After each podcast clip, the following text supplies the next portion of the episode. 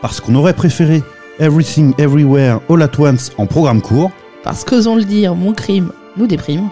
Parce qu'on a envie de poursuivre le débat avec vous. Bienvenue, chez, les Binges.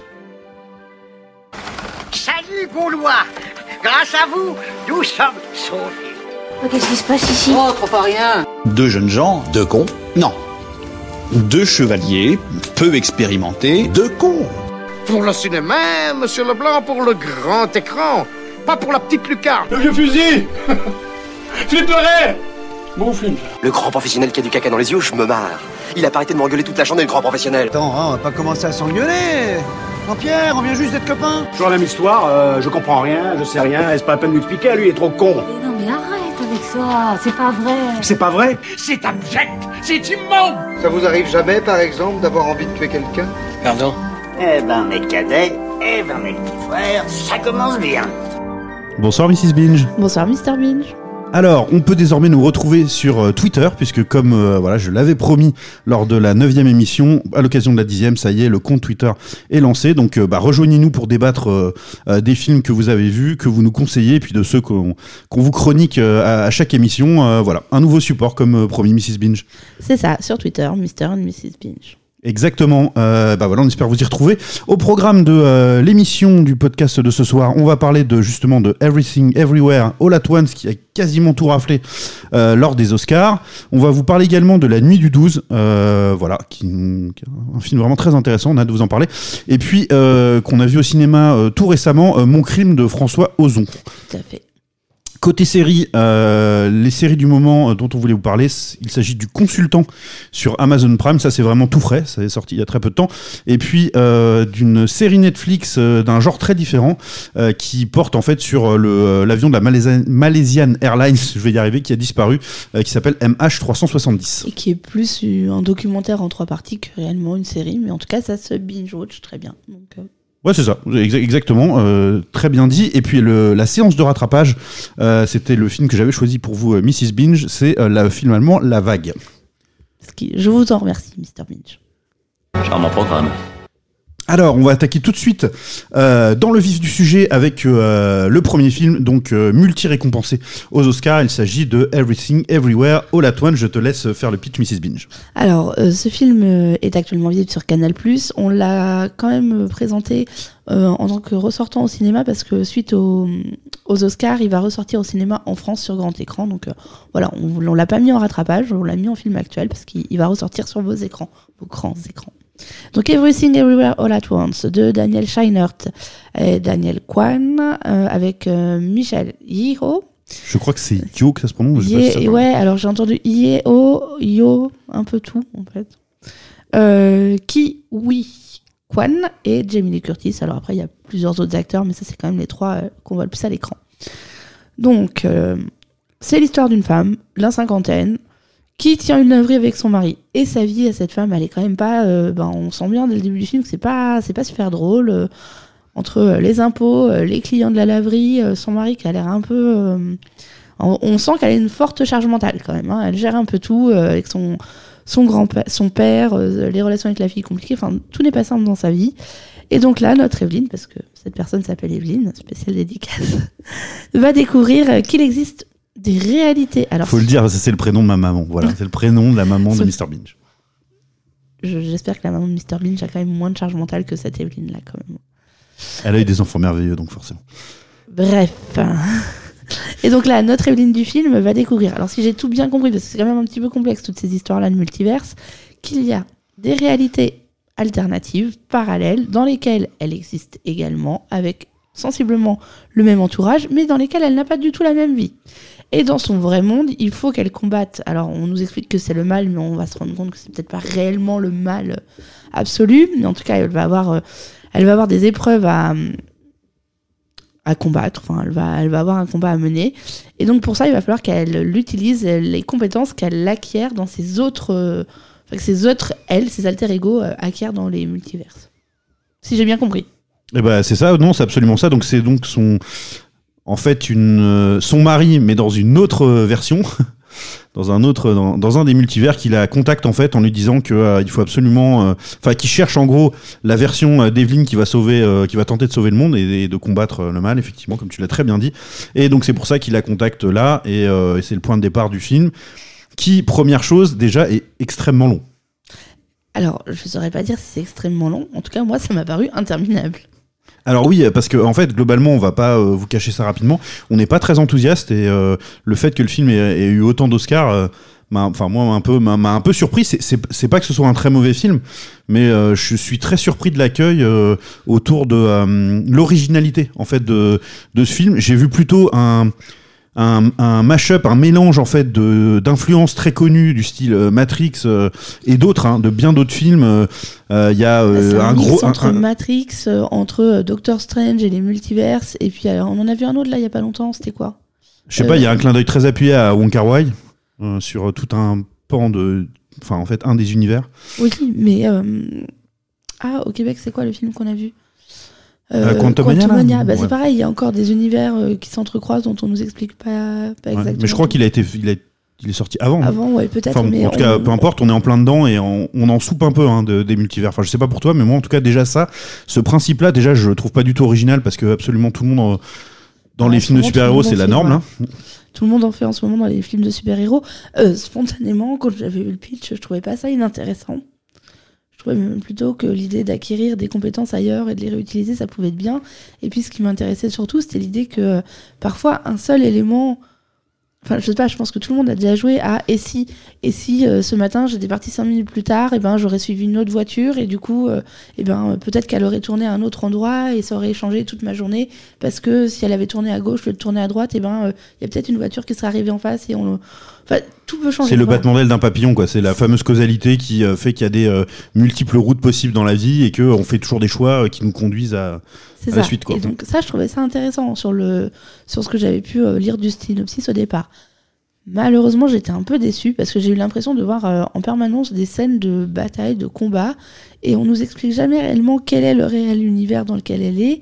On la voit qui fait des sauts d'un univers à l'autre avec des moyens un peu. euh, enfin, parfois, les moyens pour passer d'un univers à l'autre, ils sont quand même un peu chelous. Il faut qu'elle déclare sa flamme, il faut qu'elle chante. Il y a un moment où ils se font pipi dessus. Enfin, ça n'a pas vraiment grand sens. Ça, ça, ouais, ça fait partie de ce qui serait l'originalité un peu de- du film, en tout cas, c'est que euh, euh, il faut faire quelque chose de, de- je sais pas, de ridicule par rapport à la réalité, je pense, pour euh, en, gros, en gros ouvrir la porte vers euh, se connecter à un uni- univers proche et après du coup accéder aux autres. hein, C'est ça. chose dans ce En fait, il faut aller dans un univers proche qui sert un peu comme un. Alors là, on nous le montre, j'ai l'impression, dans le film, sur le mini-écran du téléphone, euh, du film, parce qu'en fait, euh, il nous montre euh, la, la carte des univers sur l'écran du téléphone, qu'ils utilisent un espèce de hum, d'élastique qui fait un peu comme une catapulte dans l'univers suivant, qui catapulte dans un univers beaucoup plus lointain. Ouais, d'ailleurs, ça fait partie des choses quand il lui montre sur l'écran, c'est vraiment euh, des petits points verts avec c'est cheap, euh, cheap à mort. ouais, c'est ça, c'est euh, une, une carte des, des années 90 dans euh, Sydney Fox Aventurière. C'est ça, quoi. Non, mais c'est euh, en tout cas euh, donc euh, alors ont, ont été salués les comédiens. sans, sans dire qu'ils sont mauvais, moi j'ai pas vu de performance particulièrement notable en soi, mais c'est ça me, enfin voilà c'est très personnel, hein, mais je sais pas ce que t'en as pensé toi. Alors, j'ai pas été subjuguée par le jeu d'acteur. Ke Yu Kwan, pour moi, est celui qui s'en sort le mieux. C'est euh, du coup euh, le 2001, euh, le retour de 2001 de Indiana Jones, voilà. Pour ceux Voilà, qui- c'est on pour arrête. ceux qui ont la référence. Euh, pour moi, c'est lui qui s'en sort le mieux. En tout cas, pour lequel il y a une vraie différence entre ces différents personnages. Après, la caractérisation de chacun de ces personnages fait aussi qu'il y a une réelle différence. Tant sur le costume que sur la manière de s'exprimer que sur les traits du visage. Ce qu'on retrouve pas forcément sur le personnage d'Evelyn. Ouais, c'est intéressant. Moi, ce que, j'avais, en- enfin, ce que j'ai pensé vraiment réellement, c'est euh, les réalisateurs ont l'air de prendre leur pied à faire ce film. ça, c'est quand même un truc qu'on. Très intéressant hein, en termes de réalisation, d'image, il y a des choses très sympas. Il y a des, euh, mais en fait, il y a, je pense qu'ils avaient beaucoup d'idées, ils avaient vraiment envie de faire plein de choses et ils ont tout mis. Et parfois, tout c'est trop. Alors, on a, ouais, on a du mal à, du coup, à, moi, moi, en tout cas, je j'accroche pas au personnage parce que justement, bah, c'est une laverie, mais j'ai l'impression d'être dans une machine à laver, quoi, en permanence. Là, je pense que c'est un peu fait exprès. hein. Et puis, alors, euh, t'accroches pas au personnage parce que c'est une femme, parce qu'elle est à la cinquantaine, et qu'on nous montre quand même de manière extrêmement appuyée que euh, dans cette vie, en tout cas dans la vie dans laquelle elle débute, dans le monde dans lequel elle débute, euh, bah, les hommes sont pas forcément à la hauteur, quoi. Ouais, mais j'aurais pu accrocher avec la fille. Par exemple, qui a un personnage euh, qui est censé nous raccrocher plus à une génération plus récente, euh, voilà, qui est plus, je sais pas, plus libre, plus moderne, qui est pas, qui est, euh, a pas, qui veut pas endosser un rôle de femme au foyer, qui est un peu différente, quoi. Alors, est-ce que, euh, est-ce que le, personnage de la fille, il est quand même très particulier ensuite dans la dans l'histoire, hein, parce que ça va être euh, elle qui va être l'incarnation du mal dans dans les dans les autres mondes. Je pense que quand même on, veut nous faire comprendre, alors pas au départ, mais on, on le perçoit ensuite, que le fait que la relation entre la mère et la fille soit si complexe m'a fait que la fille elle est pas forcément dépeinte comme euh, quelque chose enfin comme quelqu'un de très gentil et de très positif et avec qui ça se passe bien et euh, voilà Bah, au départ, en fait, on a l'impression qu'elle est euh, frustrée parce qu'elle ne peut pas assumer sa réelle identité auprès de, l'ensemble de sa famille, ou qu'en tout cas c'est compliqué, qu'elle a vécu alors un peu sa si elle crise. peut l'assumer mais en tout cas sa mère n'assume pas pour elle sa Ouais. mère l'empêche d'être qui vrai. elle veut être Oui, c'est vrai. Euh, tout à fait. Donc, bah, globalement, moi, c'était ça. C'était, j'ai l'impression de voir un projet où euh, les gens qui sont derrière se sont éclatés. Et ça, je trouve ça très bien. Je suis super content. Euh, je suis à la limite, je suis même très heureux qu'ils aient recueilli des prix, etc. Mais ça m'emballe pas plus que ça, quoi. Enfin, je vraiment, je que, qu'ils soient multi-nominés aux Oscars. Admettons, mais multi, franchement, vainqueur d'autant de, statuettes par rapport au film auquel il peut se comparer, c'est quand même. Bah, moi, ce qui, ressort, c'est euh, en fait l'histoire, si on, l'a. En tout cas, encore une fois, c'est moi ce que j'en ai perçu. Au final, si on enlève toutes ces histoires de multiverse, tous euh, les artifices, toutes les bagarres, tout, euh, tout ce qui a pour moi qui pourrait être un peu en trop, basiquement, on revient sur l'histoire d'une femme qui est en, pleine, pardon, en pleine ménopause, qui, qui ne sait plus où elle en est dans son couple, qui est submergée par. Euh, par les ennuis de la vie de tous les jours et qui, en plus de ça, n'arrive pas à nouer un contact euh, sain et une discussion euh, franche avec sa fille. elle a peur Elle de a- la perdre. Ouais. Elle a peur de la perdre et en même temps, elle assume pas complètement, parce qu'il faut bien le dire non plus, Evelyne, elle est pas blanche comme neige, elle assume pas euh, que sa fille soit homosexuelle aux yeux de son père. Bah, c'est un, peu en mode, elle veut pas se surrajouter, des, elle est tellement débordée de problèmes, elle a pas le temps, elle passe son temps à dire ça. En gros, j'ai pas le temps, je veux pas m'en occuper. euh, euh, voilà quoi, elle veut juste essayer de se sortir la tête de l'eau et elle y arrive pas quoi. Oui. enfin, Et donc il y a Elle cette par cette, ouais, c'est ça, par cet inter, euh, inter, j'ai oublié le mot, j'ai complètement oublié le mot, par cet artifice en tout cas du des multivers et de l'arrivée de euh, de cette nouvelle version de son mari qui lui plaît beaucoup plus, je pense, qui est beaucoup plus proactif en tout cas, etc. Et ben on va traiter, continuer de traiter de ses rapports familiaux et puis euh, avec le monde, mais Mais on passe par le filtre des, des bagarres, de la fille qui devient le mal pour parler du fait que les relations entre elles sont compliquées. Ouais, exactement. Est-ce que tu voyais d'autres éléments à, à ajouter sur ce film Euh, Voilà, on pensait que c'était important quand même de vous en reparler parce qu'on est juste après les Oscars et que, euh, bah, ayant fait un tel tabac, on s'attendait peut-être quand même à, à être plus euh, plus touché par euh, par ce film, en tout cas à être plus impressionné. Euh, moi, je voilà, je suis, je je, je m'en tiens à ce que à ce que j'ai dit tout à l'heure, c'est-à-dire. Euh, euh, c'est- pas foncièrement déplaisant, mais c'est extrêmement long. J'ai, enfin, l'impression que j'en ai eu, c'était que c'était extrêmement long, qu'il y avait beaucoup, beaucoup de choses inutiles ou surrajoutées, et que Moi, comme tu ça disais, il, fatigant en fait. ouais, il voulait tout mettre dedans. Et, et- Et pourtant, il y avait des choses bien. Il y a eu un moment, il y a des passages euh, en dessin, euh, dessin crayonné presque. Ça, c'était intéressant de mettre ça. Mais ça, plus autre chose, plus autre chose, plus autre chose. Pour moi, ça faisait trop et ça, ça m'a donné une impression de fouillis et de brouillon. Et ça m'a fatigué. Vraiment, je trouvais ça fatigant à regarder. Ouais, je, comprends. Et juste, euh, bah, pour ceux qui l'ont vu, euh, moi, le passage avec les pierres, ça, ça m'a, ça m'a bien plu. C'est ce qui m'a plu le plus dans le film, et c'est ce que j'ai trouvé le plus original. Alors, j'ai trouvé ça original. En plus, c'était reposant à regarder. Enfin, c'était très apaisant. Donc ça, c'était voilà, bah ça c'était hyper intelligent, c'était hyper, enfin c'est drôle en plus ce passage-là, même si tous les dialogues euh, sont pas euh, super exceptionnels à ce moment-là, mais c'est quand même un passage qui est sympa.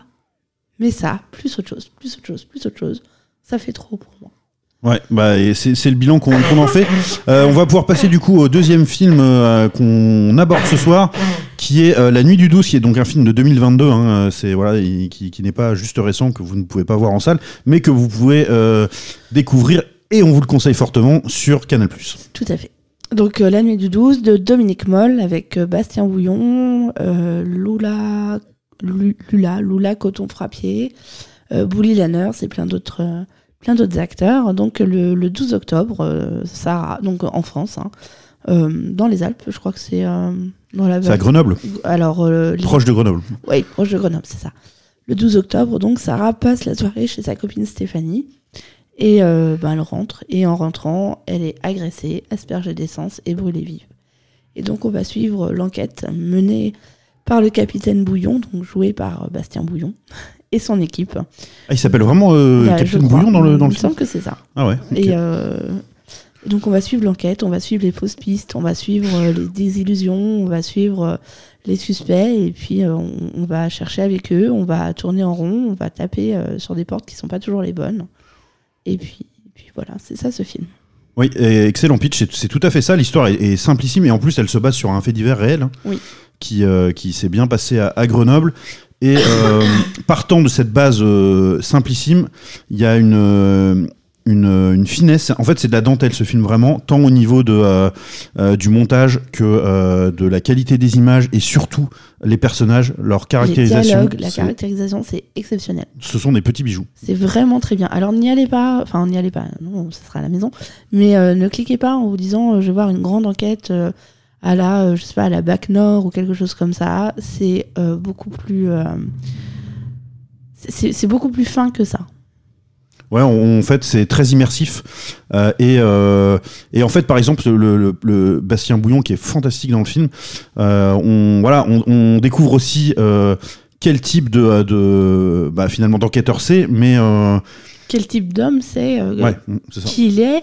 On suit euh, en, en arrière-plan, on, on a les histoires euh, de- donc de Bouillon, euh, de Marceau avec sa femme qui se sépare. On a on a plein de petites histoires autour dont on voilà, on nous présente des petits morceaux de la vie de ces enquêteurs à ce moment-là et qui peuvent parfois éclairer un peu la manière dont ils conduisent l'enquête, parfois pas forcément, ou alors on ne perçoit pas, on perçoit pas par quel mécanisme ça les amène à faire ce qu'ils font. Mais en tout cas, c'est extrêmement intelligent, c'est très très intéressant à regarder.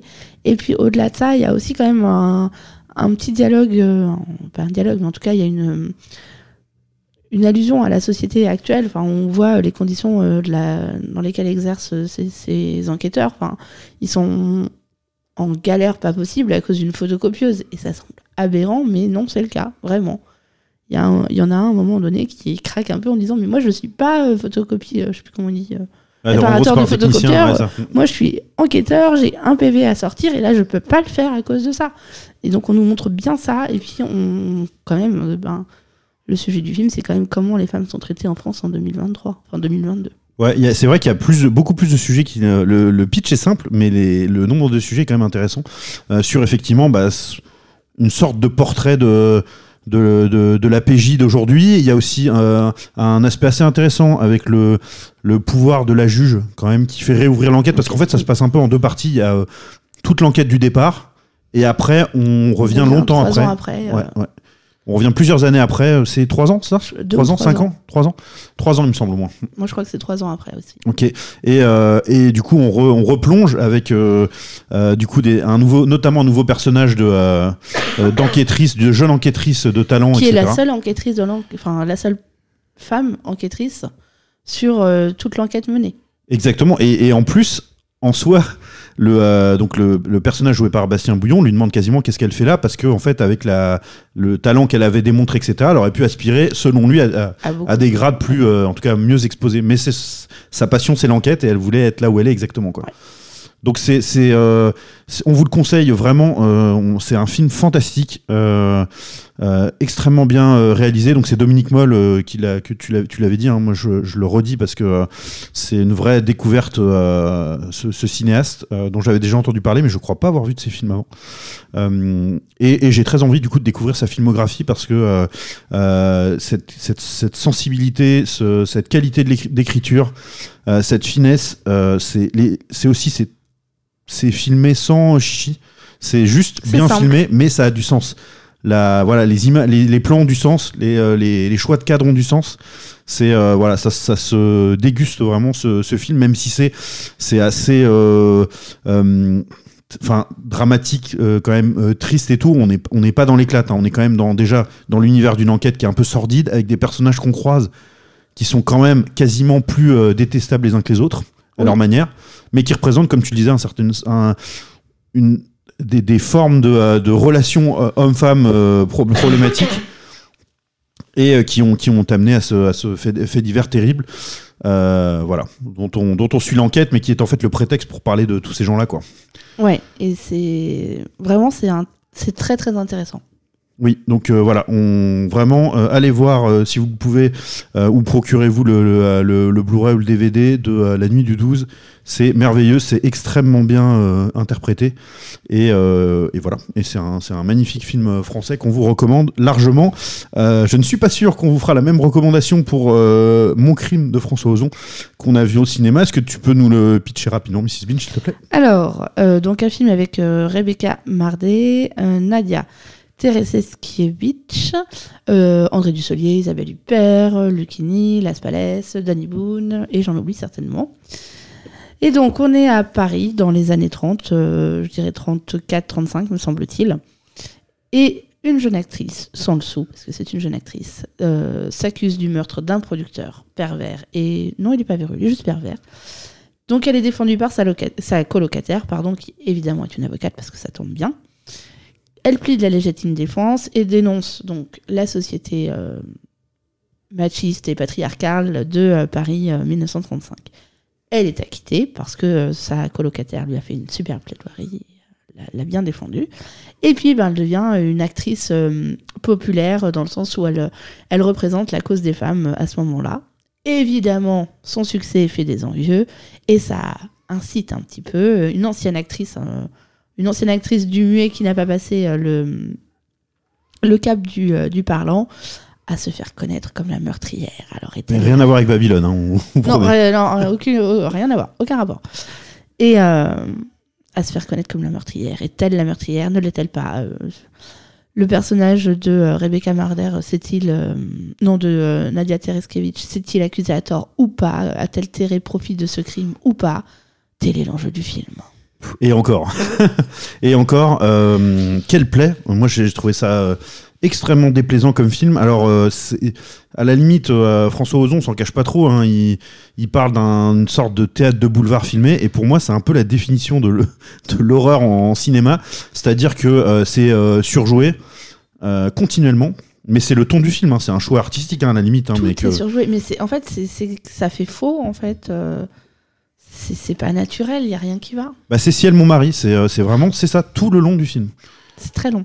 C'est très long. Alors, euh, mention spéciale hein, pour euh, le personnage de Danny Boone. Alors, euh, voilà, c'est super marrant, hein, comme c'est Danny Boone est un ch'ti, on lui fait faire un mec de Marseille avec un accent. Enfin, c'est. avec un accent enfin faux enfin fake accent et puis et puis il est extrêmement bronzé et puis il boit du pastis en permanence oh là là qu'est-ce que c'est original Tous les personnages sont des, des immenses clichés d'eux-mêmes.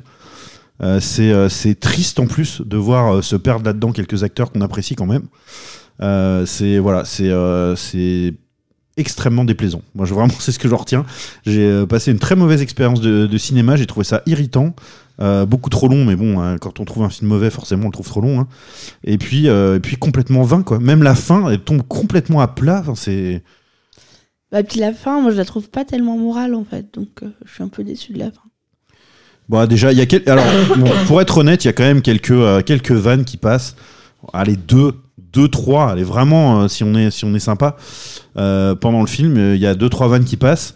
Mais alors, tout le reste, vraiment, c'est c'est acheté à la poubelle. hein. Ça, ça vaut rien du tout. Y a, à part peut-être un élément, il y a, toi, il y a un élément qui t'a plu quand même. Les costumes oui les costumes qu'est-ce que j'avais dit sur les costumes que j'aimais bien? Alors attends c'est très très particulier j'aimais bien les pantalons larges que portait l'avocate à certaines scènes donc c'est quand même très très limité Ok, j'avais compris que de manière générale, tu avais trouvé que les costumes étaient bien. Oui, bon, enfin, voilà, ça, c'est non, ça, c'était bien euh, dans l'ambiance quoi. C'est, c'est- On savait où on était. Pour moi, la, la mention particulière était vraiment sur les pantalons larges. Mais euh, non, c'est kitsch, c'est surjoué. euh, les décors sont pas exceptionnels. Enfin, ça fait trop attendu en fait. On, on veut tellement nous montrer que c'est à Paris en 1930, euh, 35, que ça fait trop fake. Ah, mais c'est tous les clichés sont dedans et en plus euh, enfin on, on peut trouver ça gênant ou pas moi ça m'embête quand même, quand même un peu c'est que ça traite quand même du coup de d'un fait divers qui permettrait de mettre en valeur euh, bah, la place des femmes à une certaine époque le rapport homme-femme etc mais c'est c'est traité avec tellement de désinvolture et de, et de ridicule au final que euh, bah, c'est presque triste, pathétique et, voire même un peu gênant, quoi. Mais c'est gênant. euh, Ça a eu un mérite. Honnêtement, ça a quand même eu le mérite de d'ouvrir entre nous un débat enflammé sur euh, les relations et, et les places des hommes et des femmes dans la société. Donc au moins, on- voilà, on peut reconnaître ce mérite-là, ce film. C'est vrai, c'est vrai, c'est vrai. Bah, Mais euh, film qui provoque le débat. Mais tu vois, autant tirailleur, euh, je, je te suis, autant là, euh, le débat, il va, voilà, il dépend de la qualité des débatteurs derrière, mais je veux dire, le un film en lui-même. mais le, voilà, le film en lui-même ne, ne, ne, ne traite pas vraiment son sujet. Alors, si je, je veux être faire preuve de mansuétude, je me dis que peut-être ils ont fait ce parti pris pour justement dédramatiser un sujet qui peut être dramatique, pour qu'on puisse en parler de manière un peu plus sympathique que tout le temps en étant, dans le drama. Mais ça vraiment, si je suis euh, de très bonne humeur, je pense que en réalité, euh, ben, c'est juste que ça ne m'a pas plu. Ouais, ou alors est-ce que euh, il y a alors là, euh, c'est je pars très loin, euh, je m'éloigne sans doute de, de euh, l'envie d'origine, mais est-ce que c'est pas aussi un peu euh, un peu à la Inglorious Bastard, c'est-à-dire l'envie de réécrire l'histoire, mais d'une manière euh, positive avec des femmes qu'on ressentent grandes héroïnes et qui sont euh, euh, voilà parce que c'est un, un peu ça qui se passe dans le film au final. Elle elle remporte ce, ce procès. Après, ça, on a l'impression que ça donne un élan et, et que ça retourne un peu les cartes et le, et le jeu de pouvoir entre certaines femmes et certains hommes. Pas, tout, pas tous, évidemment. Pas toutes. Oui, mais néanmoins, à la fin, elles sont quand même obligées d'user d'artifices, alors qu'on pourrait qualifier parfois de la rouerie euh, un peu féminine. Et ça, c'est pas, c'est pas glorieux, en fait. Enfin, elles auraient pu s'en sortir autrement de cette situation. euh, En, plus, c'est honnêtement, c'est mentir. euh, ouais, puis c'est rusé, mais c'est extrêmement bête hein, les choix qui sont faits dans le dans le film quand même. Il y avait des moyens de se sortir de la situation bien mieux que de la manière dont ça se passe. Mais bon, Bah, en tout cas, la cohérence n'est pas le point fort du film, ça c'est sûr. Surtout qu'il y a quand même, elles doivent donner 300 000 francs à un maître chanteur, et pour obtenir 300 000 francs, elles dépensent 1,5 million. Non, non, non, ça c'est justement la blague, c'est qu'il les dépensera jamais. C'est l'arnaque, c'est la petite arnaque qu'ils il ont les montée. donnera jamais? Ben non, parce que le, la- elle avait besoin de lui pour faire croire qu'ils allaient mettre les 1,5 million, mais il les a jamais vus, les 1,5 million quand il sort ses 300 000. Oui, mais il va être obligé de les donner après, non? Non, bah, rien du tout, il a, il a signé quoi? Non, non, non, je pense que ça c'est vraiment une. euh, Ça c'est vraiment une arnaque, je pense. Mais enfin, bon, peu, euh, peu importe vraiment le, Bah voilà, aucun bah c'est intérêt pour l'histoire du pire. film. Alors, c'est pas juste de la bêtise, c'est en plus de l'arnaque, quoi. Ouais, ça pourra. Bon, après, dans un film, ça peut être, ça peut être marrant, une bonne arnaque. Mais bon, en tout cas, euh, en gros, c'est à conseiller aux gens qui aiment le théâtre de boulevard. Et point. Bon, pour moi, c'est, ça s'arrête là. Il y a aucun propos intéressant dans le film. Euh, c'est surjoué euh, de manière volontaire, mais du coup, c'est, enfin, quel intérêt, quoi, honnêtement. Et, voilà. Et l'histoire est, tout à fait banale et classique. Euh, La façon de filmer n'a aucun intérêt. Bon, voilà. C'est, et d'ailleurs, la meilleure des choses que vous pouvez faire pour vous donner une idée du film, c'est écoutez les acteurs en parler et les réalisateurs et voilà si vous êtes convaincu après ça d'aller voir le film si moi j'avais vu ça avant j'aurais vraiment pas eu envie de le voir en tout cas Tout est dit, je crois, Mr. Bean. exactement euh, voilà donc euh, pour euh, mon crime et on va pouvoir passer aux, aux deux séries dont on voulait vous parler et la première euh, qu'on vient de terminer parce que voilà elle est, sortie très récemment sur Amazon Prime c'est de consultante avec l'excellent Christophe Valls Mrs Binge c'est ça. Alors de quoi il retourne dans cette célèbre série Euh, alors, de quoi il retourne dans cette horrible série Eh bien, après un horrible drame, dans cette horrible série, euh, un consultant inconnu de tous, alors lui se présente comme ça, un, consultant, euh, prend le pouvoir dans une société, donc il s'installe à, la- tête d'une société de jeux vidéo, et, et ça se fait pas de manière très rassurante ou très, très apaisante ni sympathique, et donc très vite euh, les employés vont se poser des questions, vont chercher à enquêter sur ce personnage joué par Christophe. euh, Christophe, Christophe, Waltz.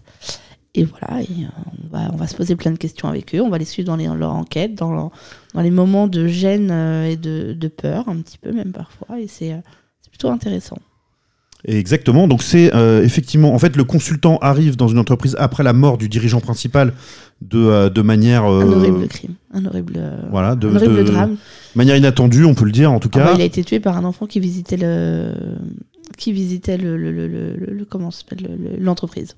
Ah non, c'est pas un spoil, ça, Mister. euh, on le sait très rapidement, mais On bon. le sait dans les 3 minutes du film, du- de la série, c'est pas un spoil.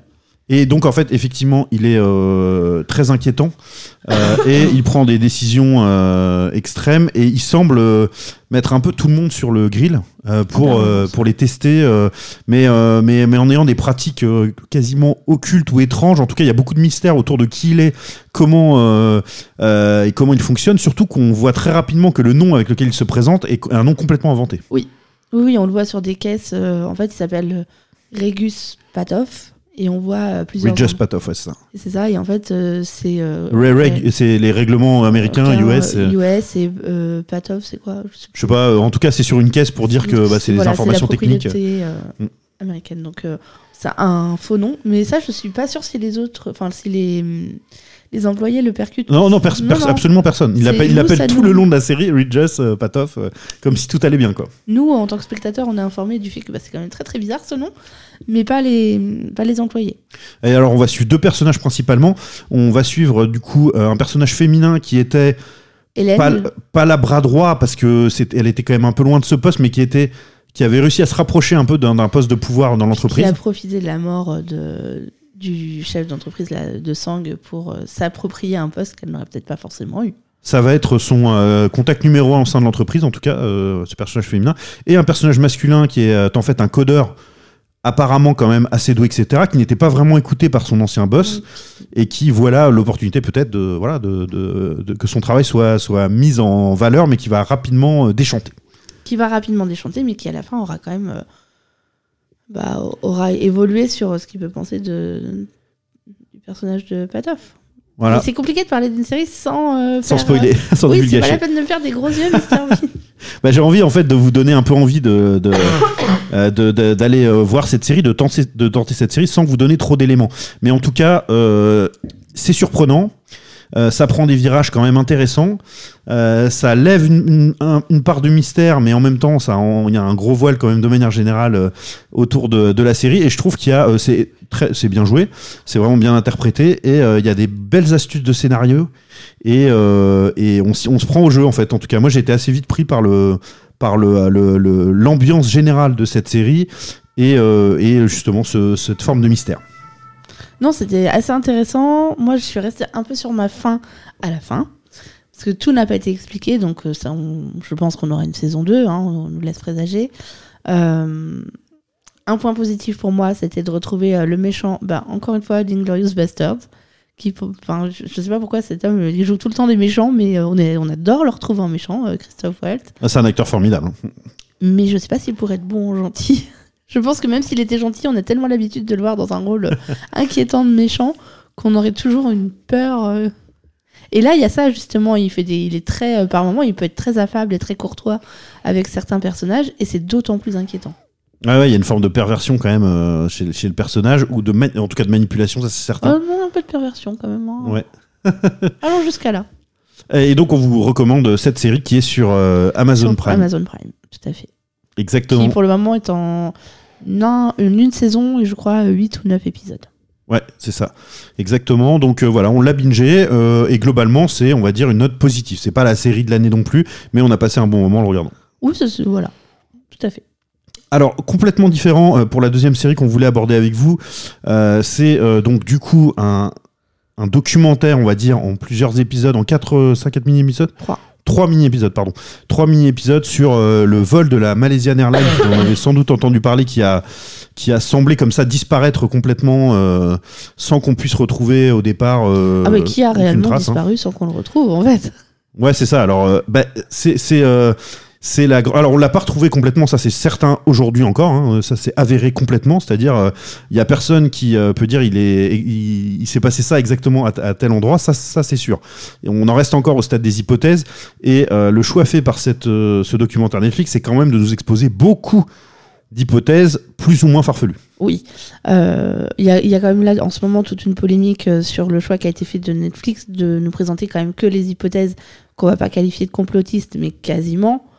Oh, si, la dernière est quand Il même. n'y a, il y a pas que, mais en tout cas, de- largement les, épi- les Mais- voilà. Tout au moins, Netflix nous oriente quand même très fortement vers une hypothèse euh, qui n'est pas l'hypothèse la plus privilégiée par les enquêteurs et euh, nous incite aussi à remettre très euh, fortement en cause les éléments euh, qui nous sont présentés actuellement comme certains, en fait, les, les, les rapports des sondes, des pings, enfin, les, la localisation, tout ça. Bah, Netflix nous laisse quand même plus ou moins entendre que potentiellement euh, ces, ces informations sont, euh, sont erronées pour le moins, voire truquées. Et euh, ben, voilà. Mais euh, au-delà de ça, c'est quand même extrêmement intéressant. Netflix a fait C'est un... c'est capti- En fait, ce qu'il y a, C'est- que Netflix sait très bien faire. C'est ça, c'est ce que j'allais dire. Netflix nous a fait un très bon documentaire. Il a réussi à interviewer. Alors, Netflix, j'en parle comme si c'était une personne, mais euh, non, pas réellement. Euh, ils ont réussi à interviewer euh, des proches. Donc, euh, on voit beaucoup deux épouses de personnes et un, un mari et père de, de disparus. Il y a des images qui sont quand même extrêmement belles. Alors, ça peut être bizarre de dire sur un documentaire, il y a des très belles images euh, d'un avion qui disparaît, mais c'est le cas. Il y a de très très belles images. Je, euh, on a été impressionné à plusieurs reprises avec Mr. Binge des, euh, des scènes de drones. Je sais pas si vous vous en souvenez. Oui, oui, non, non, c'est, euh, mais c'est un peu, en fait, c'est à la fois une qualité et une problématique, je pense, de ce docu. C'est qu'on on oublie, enfin, en fait, on est pris comme dans une enquête euh, de Ben, c'est film ça. noir, alors que c'est quand même un fait qui s'est déroulé et où il y a a priori quand même autour de l'enquête officielle, qui a certes été euh, très chaotique, complé- complexe et un peu euh, labyrinthique, quoi, euh, ce, qui, ce qui ne joue pas pour sa, sa crédibilité, on va dire, à tous les niveaux. ouais. Mais il y a quand même des éléments qui semblent avoir été avérés par des experts, une majorité d'experts en tout cas. Qui s'accordent à les reconnaître comme tels aujourd'hui. Ouais. Et honnêtement, si on ne voit que le documentaire, c'est pas vraiment. euh, c'est ce que tu en disais. hein. Et puis, euh, et puis c'est un peu. euh, alors là, ça va être très personnel ce que je veux dire, mais c'est un fait qui euh, remonte à 2014. On est en 2023. Je veux dire, c'est pas, euh, c'est pas un avion qui a disparu au début du, 19, du 20e siècle. C'est encore quelque- trop frais, toi, tu trouves Pour moi, c'est très frais dans ma tête. Il y a encore plein de choses dont je me dis Ah, mais oui, mais ça, je- mais tu te souviens, toi, il y avait eu ça, il y avait eu ça. Quand on, on l'a regardé plusieurs fois, je dis Mais tu te souviens pas de cette, de, de cette histoire, de, du fait qu'ils aient retrouvé ça ou plus tard enfin, Donc, c'est voilà, c'est très très frais dans les têtes. Et euh, peut-être c'est encore un peu tôt. Ouais, alors après, c'est bon, ça dépend beaucoup de la nature des personnes qui regardent, en fait, de savoir qu'est-ce qu'on va en retenir ou pas. Je pense qu'il y a des gens très rationnels qui vont tout de suite euh, balayer, euh, tu vois, tout ce qui, ce qui paraît plus. plus étonnant, plus surprenant, euh, qui, en fait, qui a trait à l'intervention de, de gouvernement ou d'armée, etc. c'est qu'il y a encore des proches de disparus euh, aujourd'hui. Ben, enfin, oui, heureusement, euh, c'est quelque chose qui s'est passé il y a moins de 10 ans. Donc, évidemment que les proches disparus sont encore là. Sauf que euh, peut-être qu'il y en a qui commençaient à se faire une raison et à dire que la, la réalité euh, était celle qu'on leur présentait. J'ai peur que le documentaire Netflix réveille euh, des choses un peu douloureuses pour eux. Ouais, ouais, parce qu'il y a des, y a des éléments quand même. Par exemple, j'en cite un comme ça pour vous donner une idée, mais donc on a retrouvé des débris et en fait, il y a quand même un gros point d'interrogation qui est soulevé dans le docu par l'intermédiaire d'un des intervenants sur la nature de quelle est la personne qui en a retrouvé un certain nombre et du fait que cette personne-là, comme par hasard, en a retrouvé pas mal, dont certains où il manquait un numéro d'identification. Bah, en fait, oui, ils nous présentent C'est quand même assez précis, ça, ce qui est, ce qui est euh, nous évoqué dans le documentaire. que sur euh, tous les, les numéros qui ont été envoyés, alors je crois que c'est une douzaine de numéros qui ont été envoyés, il y en avait un seul qui correspondait à une pièce appartenant réellement à cet avion-là. Tous les C'est autres, ça, et sur la plus, la grosse pièce euh, qu'on peut voir, en tout cas Il dans le pas. S'il y en a une qui est quand même assez importante, mais c'est ça, dessus, il n'y a pas de numéro d'identification qui, a priori, devrait y être. Enfin, en tout cas, c'est juste pour vous dire, c'est pas ça qui est important en soi, c'est pas cet élément-là, mais que quand on nous présente des choses comme ça, c'est quand même extrêmement douteux. On le prend, nous, on le prend de but en blanc, on n'est pas des experts, on n'y connaît rien du tout. Mais en écoutant ça, on se pose vraiment la question en nous disant mais euh, c'est quand même étrange quoi. Il y a une espèce de vague de sans tomber dans du tout dans le moindre complotisme quoi. c'est On- là où, le- enfin, c'est là où Netflix est très fort, c'est que d'un fait, euh, d'un fait réel, la disparition d'un avion, il arrive à nous faire une espèce d'enquête où euh, bon, on est presque dans une série un peu paranormale, complot, enfin pas complotiste, mais euh, si, oui, une série où on se pose beaucoup de questions, alors que c'est censé être un documentaire, la limite est floue entre les deux, mais c'est passionnant. Bah, sur- moi, moi, ce qui m'embête en soi foncièrement, c'est euh, en fait, il n'y a pas vraiment de parti pris de la part des auteurs du documentaire. En fait, eux, je pense, se dédouanent facilement de tout ce qui peut euh, leur être fait comme accusation en disant mais toutes les versions sont présentées. En gros, on voit des gens euh, dans le documentaire qui disent ce que vous ont dit tous ces gens-là, ce sont des charlatans, enfin Oui. ils connaissent rien, c'est n'importe quoi. contredisent entre eux. Donc Mais quelque part, il y a, temps- il y a- mais, mais en ne choisissant pas en, ne moder- en, en, en fait, c'est- très équilibré dans le film entre euh, les, les différentes visions en fait de ce qui a pu se passer ou pas, ou les les différentes options. Et je suis pas sûr qu'en réalité, en faisant une enquête, approfondie avec des vrais spécialistes, on arrive à cet équilibre-là. Je pense qu'il y a quand même une partie qui est assez loufoque, qui aurait dû être mise au second plan dans le documentaire, et qui a été en fait mise en avant là pour l'intérêt spectaculaire en fait du docu. Sauf qu'on parle, comme tu disais, de vrais gens et d'un vrai euh, incident terrible, un vrai drame qui est, qui, est, qui est arrivé quoi. Tout à fait.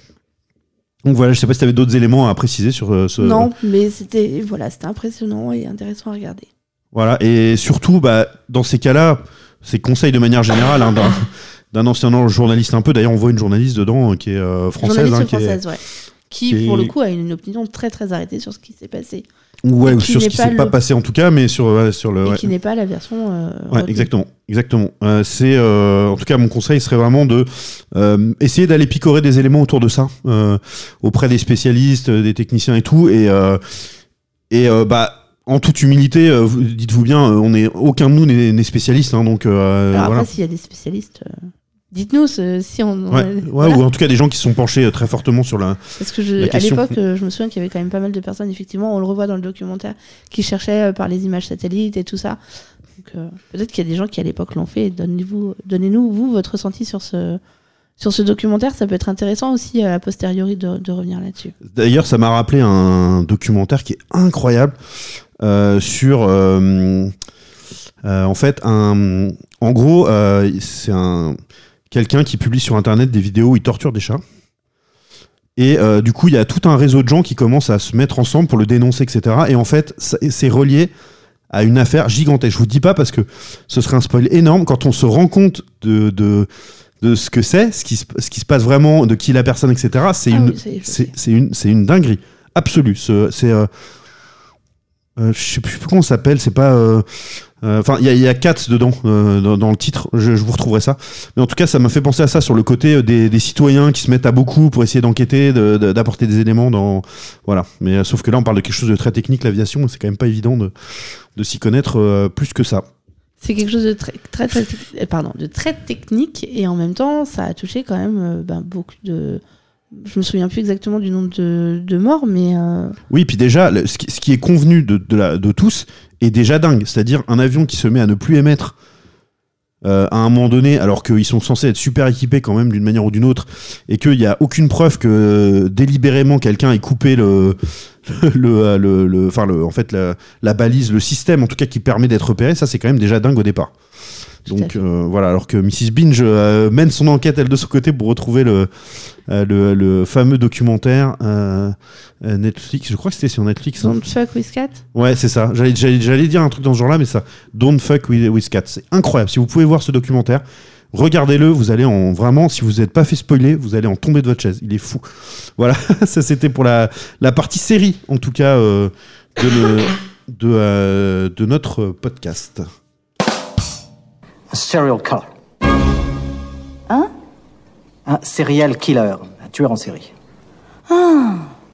Voilà, donc c'était pour la partie série, euh, euh, je vous l'ai dit, de, de notre émission. Euh, on va passer euh, à la séance de rattrapage, qui est donc euh, un film allemand, La Vague, euh, voilà, que je vous avais conseillé, Mrs. Binge, et qu'on a pu regarder ensemble. Moi, ça faisait très longtemps, je ne l'avais pas vu en fait depuis l'époque où il était sorti. Est-ce que vous avez quelques mots à nous en dire? Alors, La Vague de Denis Gancel, alors il est dû sortir en 2008, je l'ai pas noté, mais il me semble que j'ai lu ça tout à l'heure. Euh, c'est un film qui se passe en Allemagne. Alors, euh, 2008, je pense qu'il il est à une ou deux années près euh, situé dans l'époque contemporaine hein, euh, de 2008. Euh, donc, c'est un professeur, euh, Rainer, euh, qui, euh, qui euh, dans le cadre d'une semaine pédagogique, doit euh, expliquer euh, à ses élèves ce qu'est euh, une autocratie. Et dès le premier cours, il est euh, stupéfait de voir que ses élèves sont sûrs et certains qu'il n'y a plus aucun risque en 2008, mais je pense qu'en 2023, ça serait la même chose, en Allemagne, un régime euh, De autoritaire voir le retour d'un système. Ouais, n'est possible. Mais on nous a tellement prévenus, nous en plus, enfin, vu notre histoire, on le sait, c'est mort, ça ne se reproduira pas. Et donc, il est tellement stupéfait par ça, il se dit, ben, voilà, j'ai une semaine pour leur expliquer ce que c'est. Et ben, il va mettre en place une, euh, une petite expérience sociale pour leur montrer que, ben, si, c'est totalement possible. Et qu'ils vont y adhérer de leur plein gré, et ça va aller au-delà de ce qu'ils auraient pu imaginer. Exactement. Vu Je l'avais pas vu. Qui a vu Vera? Vu? Voilà, donc euh, du coup, moi je l'avais vu, toi tu Moi, je euh, l'avais pas, vu Mrs. et j'ai trouvé ça extrêmement intelligent. Très très intéressant. Alors si je me trompe pas, c'est sur une expérience qui a été euh, réellement menée dans les années 67-68 en aux États-Unis, je dirais Arizona ou Floride, je crois. Mais euh, mais c'est vraiment très très bien fait. Euh, on, voit bien le mécanisme de, euh, de la montée d'un régime autoritaire. On voit comment les peuples, enfin là c'est une glace d'élèves, mais on peut on peut aisément transposer ça à plus grande échelle, se laissent embrigader, enfin oui, embrigader, comment ils y adhèrent. Euh, dans un premier temps, il y a un mécanisme de euh, bah c'est- des petites choses donc euh, oui c'est bah je vais me lever quand le professeur y rentre et puis je vais ah ouais mais comme on est tous un groupe et ben effectivement on va mettre un, une chemise blanche et puis il y a plein de petits éléments qui à la fin font qu'on arrive dans une dans un système où le pouvoir est centralisé dans le professeur, les élèves lui obéissent, lui pardon, aveuglément. Et c'est extrêmement intéressant de poser la question de à quel moment, bah, à quel moment un groupe n'est plus un groupe qui se soumet à une autorité, mais à quel moment on est passé de l'autre côté, à quel moment on aurait pu arrêter, et puis quel est le rôle des gens autour qui se rendent compte qu'il se passe quelque chose.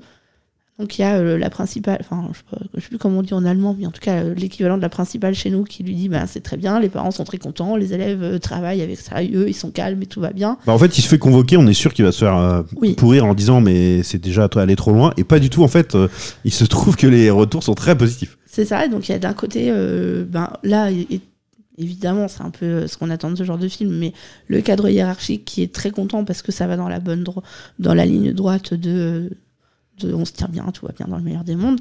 Et puis il y a des élèves, euh, clairement, on sait dès le départ hein, que ça va être euh, les élèves euh, un peu anarchistes. euh, qui disent ah bah non nous on rentre pas là-dedans euh, ça nous intéresse pas on a euh, les petits rebelles enfin voilà ça pour moi c'était le point un peu noir du film c'est que assez facilement. Les personnages sont caractérisés peut-être un peu trop. Donc on sait chacun vite quel rôle vont jouer chaque personnage. Mais néanmoins, ça reste très très intéressant. Ouais, et alors euh, le point de départ, c'est que lui, il, s'attend à traiter le cours sur l'anarchie parce que il, est sensible à ce milieu-là. Il vient lui-même d'un milieu populaire et il a un complexe d'infériorité qu'on va voir au fur et à mesure du film, hein, qui va être très intéressant à, à exploiter par le réalisateur hein, autour de, de ce personnage-là. Et du coup, il se retrouve avec euh, l'autocratie à gérer alors qu'il n'a pas du tout envie de le faire. Et euh, en fait, il, il part du, il, il part de l'idée d'en faire un cours magistral chiant parce que de toute façon ça l'intéresse pas. Et c'est euh, c'est ça, ça le réveille en fait de voir que il y a plus de peur euh, du côté de- de- des élèves que ça arrive. Et du coup, il se dit bah je suis quand même euh, plus malin qu'eux. Je vais les emmener sur ce terrain-là et après je vais leur expliquer que c'est. Vous voyez, vous croyez que vous êtes à l'abri alors que vous êtes tombé complètement dans le dans le dans bah dedans en fait euh, et vous êtes fait avoir. Sauf que lui se prend quand même au jeu malgré lui de, de tout ça et se retrouve confronté lui-même à ses démons quoi. Un- oui, à un moment donné, moi, je, vous ai dit, Mr Bean, je... mais ça y est, en fait, il, il a vrillé, il est passé de l'autre côté et il se prend pour, euh, bah, pour Adolf Hitler. En tout cas, il se prend pour un, pour un, chef, alors que, bon, on nous rassure quand même, mais, euh, on, peut quand même légitimement se poser la question à plusieurs reprises de est-ce que lui aussi, il pas, euh, il n'y a pas un peu trop cru? Bah en tout cas, ça réveille en lui quand même euh, quelque chose d'inattendu. Je pense que lui se projetait pas du tout là-dedans à aucun moment, mais il se fait un peu avoir par ça. Et euh, c'est aussi intéressant sur le fait que, ok, c'est intéressant de, de, manipuler et de jouer de cette manière-là pour, pour, euh, amener à son point et prouver quelque chose.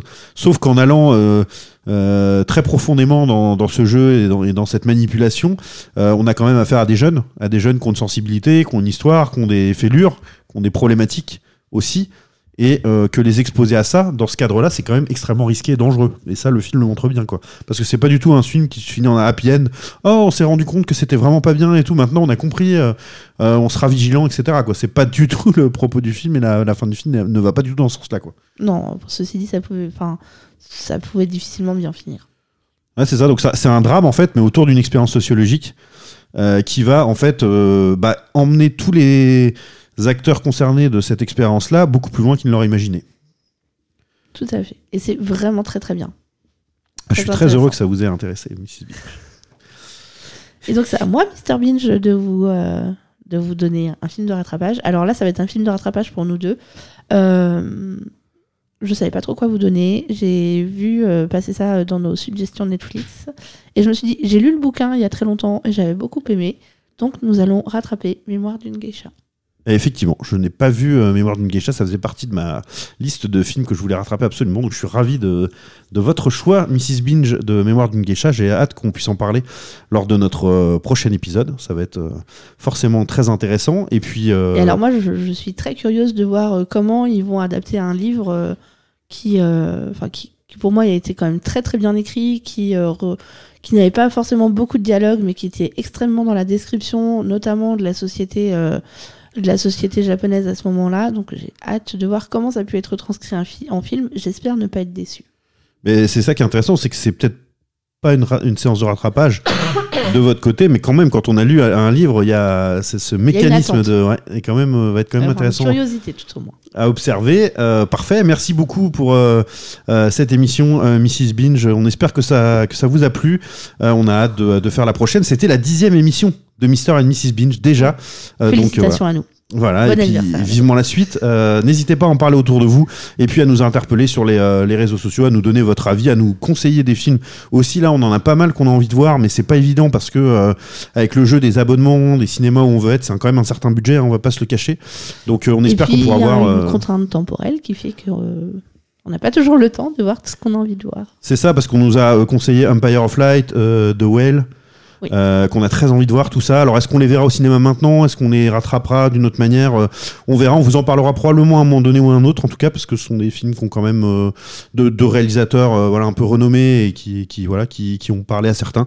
Donc, on espère vous donner votre avis très rapidement là-dessus. Et puis, on vous souhaite sinon de très belles séances à vous aussi. Et on, et on vous dit à, à très bientôt, Mrs. Binge. À très bientôt. Et puis, vous nous entendez souvent parler des plateformes qu'on utilise le plus. Donc, si vous avez des suggestions, des films dont on, vous aimeriez qu'on discute après les avoir vus, n'hésitez pas à nous interpeller, notamment sur Twitter, parce que c'est quand même le moyen le plus rapide de nous dire quel film vous avez vu sur une plateforme et, euh, et ce que vous en avez pensé. Et puis, on, on échangera avec vous lors de la prochaine émission. C'est ça, venez suivre euh, Mr. and Mrs. Binge. À très bientôt. Allez, à très bientôt. Appelez-moi vite.